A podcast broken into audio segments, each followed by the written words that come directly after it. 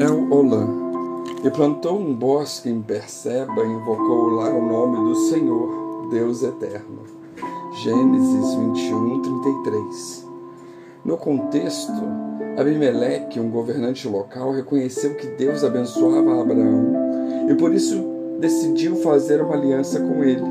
Nessa ocasião, Abraão evocava o El Olã, o Deus eterno. Sara tinha acabado de dar à luz a Isaac, o filho da promessa. Abraão percebeu a fidelidade de Deus em suas promessas ao longo dos anos e por isso esse Deus eterno seria testemunha desse pacto.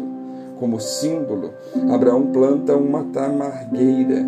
Segundo alguns especialistas, essa tamargueira trata-se de uma planta de crescimento extremamente lento, de madeira maciça. Abraão tinha consciência de que não só ele, mas as gerações futuras estariam diante de Deus.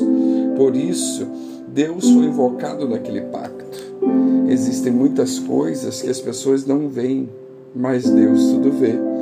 O tempo passa e às vezes nos esquecemos dos compromissos firmados, mas Deus jamais se esquece.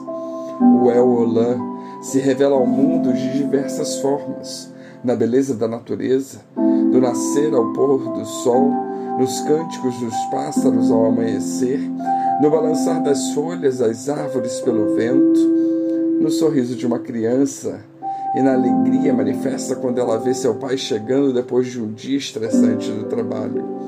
São nas coisas simples do cotidiano, naquilo que para nós é muito comum, que há a manifestação intrínseca do Deus eterno o Eolã se revela através de acontecimentos que muitas vezes para nós são comuns.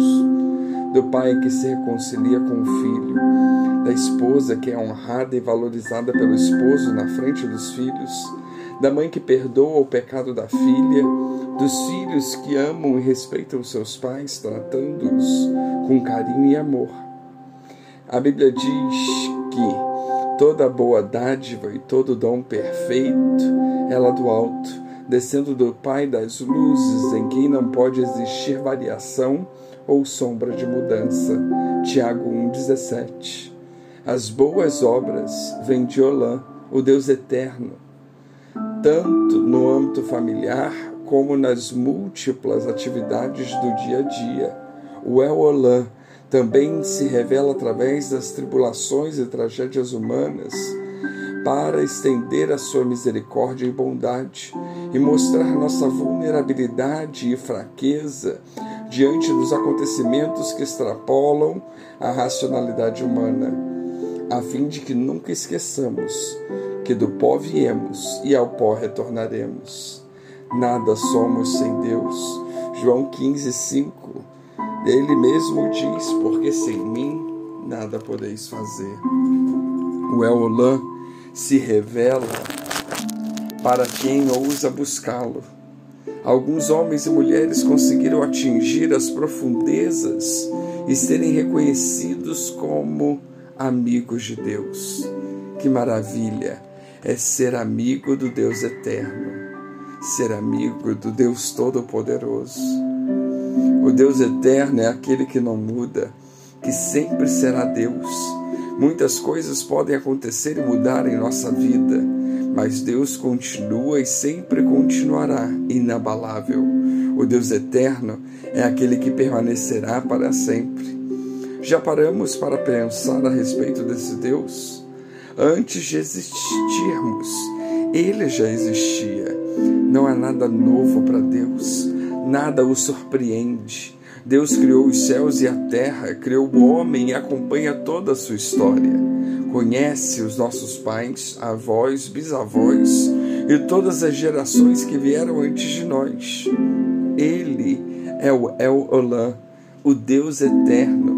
Isso significa que Deus dura para sempre.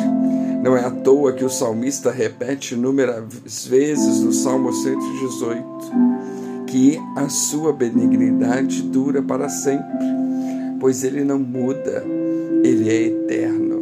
O entendimento de que Deus é eterno nos ajuda também a perceber o tamanho da distância existente entre nós e Deus. fomos criados, Ele é o Criador. Tivemos um início, Ele sempre existiu. Ao passo que percebemos a grandeza de Deus, vemos o quão pequeno nós somos. Tal percepção revela-nos o quão grande é o amor deste Deus. Mesmo em tamanha distância, Ele se importa conosco. Como Deus eterno, tem se importado com o homem desde que o criou, e este amor nos alcançou e nos continuará alcançando as gerações futuras. Que venhamos a lembrar que Ele é eterno, que Ele não muda, que Ele cumpre, que Ele continua agindo como continuava durante o período bíblico. O Deus eterno, o El Olã, é o nosso Deus. Que Ele nos abençoe.